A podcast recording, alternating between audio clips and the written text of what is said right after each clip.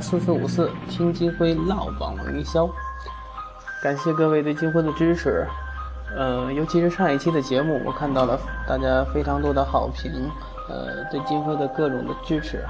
这也坚定了我要做好这这个节目的信心。嗯，废话不多说，之前我们讲了，企业做定位的时候，最好要差异化去做，找到自己行业中的细分市场或者空白市场。但找到之后，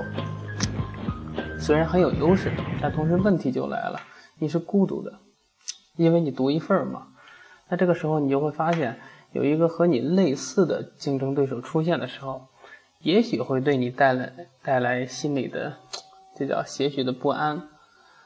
但我个人觉得还是利大于弊的，尤其是当一个强有力的竞争对手出现的时候。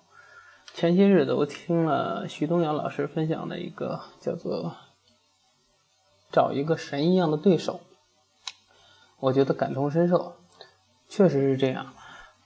就好像我一样，一直在坚持对产品的高质量要求，想要通过自己的努力去改变一些行业的现状，比如价格、乱收费的问题。产品要求或者产品质量等等的一些问题，但自己的努力毕竟还是太渺小了，同行们丝毫无动于衷，因为大多数同行觉得这样去做，就是按照现在的这种方式去做就能赚到钱，没必要每一个网站每一个作品都那么的苛刻，让客户感觉满意就 O 了就行了。但我这个人就是这样，跟自己死磕。很多时候，我们的技术美工都都很满意了，但我依然在鸡蛋里边挑骨头，搞的技术 也很没脾气。有时候客户都满意了，我自己还在那么挑刺儿。比如前两天一个客户，就非得把一个非常简洁的界面上，上面的一个图片，要在这个图片上呢要要堆满文字，这完全没有美感，将一个好的产产品、好的作品。毁掉了就，客户有的时候他不懂设计，不懂美工，但我们要用专业的态度去告诉客户什么是美，什么是受大众喜欢的东西。所以，大拇指一直在强调把客户当成朋友，而不是上帝。因为当成上帝的时候，客户说什么就是什么。你看客户的时候，你是仰望的，为了收到客户的钱而去做事儿，很多时候。就容易违背自己的很多产品观、价值观或者审美观。当你把客户当成朋友的时候，才会站在客户的角度，一点点帮客户塑造最合适的东西。客户都没有想到的，你想到了。客户坚持的一些东西，不一定是对的，那你就要当成老朋友一样去解释、去疏导这个事情，最终。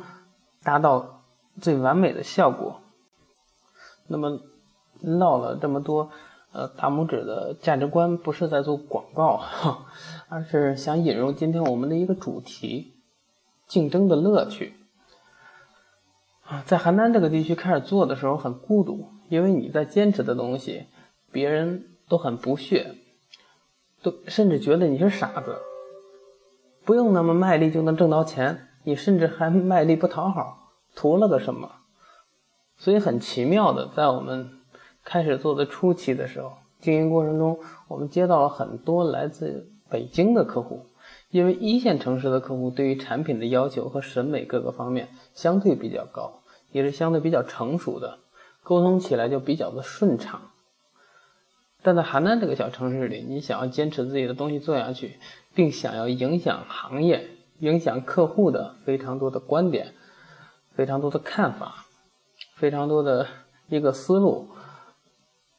并为客户塑造这个品牌、塑造价值，这条路很难，所以一直很孤独。今天决定做这期定义这个主题的缘由是，今天我们一个同事发现，在本地有一家跟我们的价值观。吻合或者接近的，做出来的产品是值得赞扬，呃和敬佩的。这时候，我们这个同事一阵的不安，一阵的恐慌，觉得我们的优势不再那么突出了。遇到竞争对手了，我们不是独一份了，我们的差异化路线要受阻了。唯独我自己觉得有一种很爽的感觉，因为找到了知音，找到了同盟。虽然我们没有见过面，实际上我一二年底回到邯郸做的大拇指，这呃当然这算是我的第第二家公司，所以邯郸的大部分同行都没见过面，都不认识我，而这种精神和我是不谋而合，让我有一种想。请这位企业的创始人喝喝酒、唠唠嗑的冲动，这是真心话。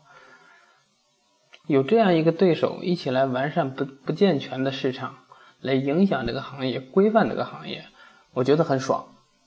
当你找到一个真正称得上是对手的对手的时候，你受到一定的威胁和影响是肯定的，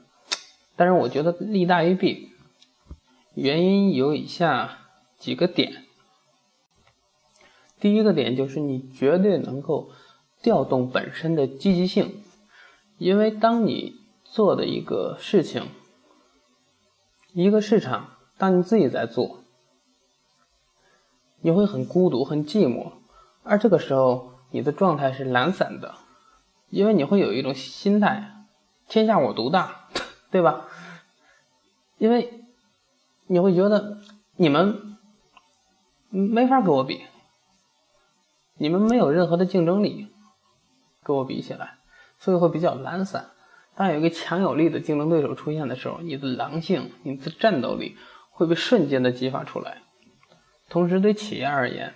当这样的 PK 模式出现的时候，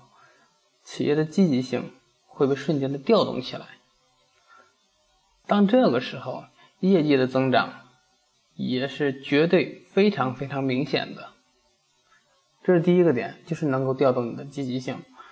第二个点，我认为可以减少你的宣传成本和压力，因为当你自己去做一个空白市场或者一个你自己去做差异化，呃的时候，你要搞很多的宣传，你要去做客户的思想工作，去扭转客户的思路。当有一个和你类似的对手出现的时候，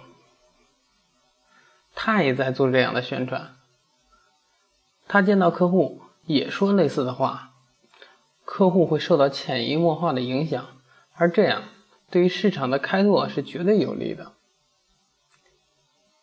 这是第二个点。第三个点，我认为它可以促进产品呃不断的完善和进步。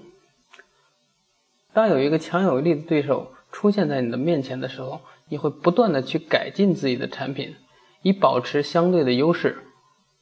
而更多的时候，我们甚至获得自己产品的短板这样的一个信息，并不是我们自己发现的，而是竞争对手发现的。我们的谈单的过程中，或者和客户交流的过程中，多多少少应该会听到对呃对手对于我们的。不足之处的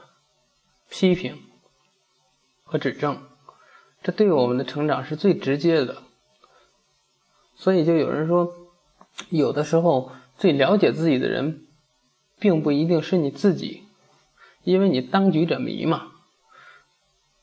而更多的有可能是你的竞争对手。因此，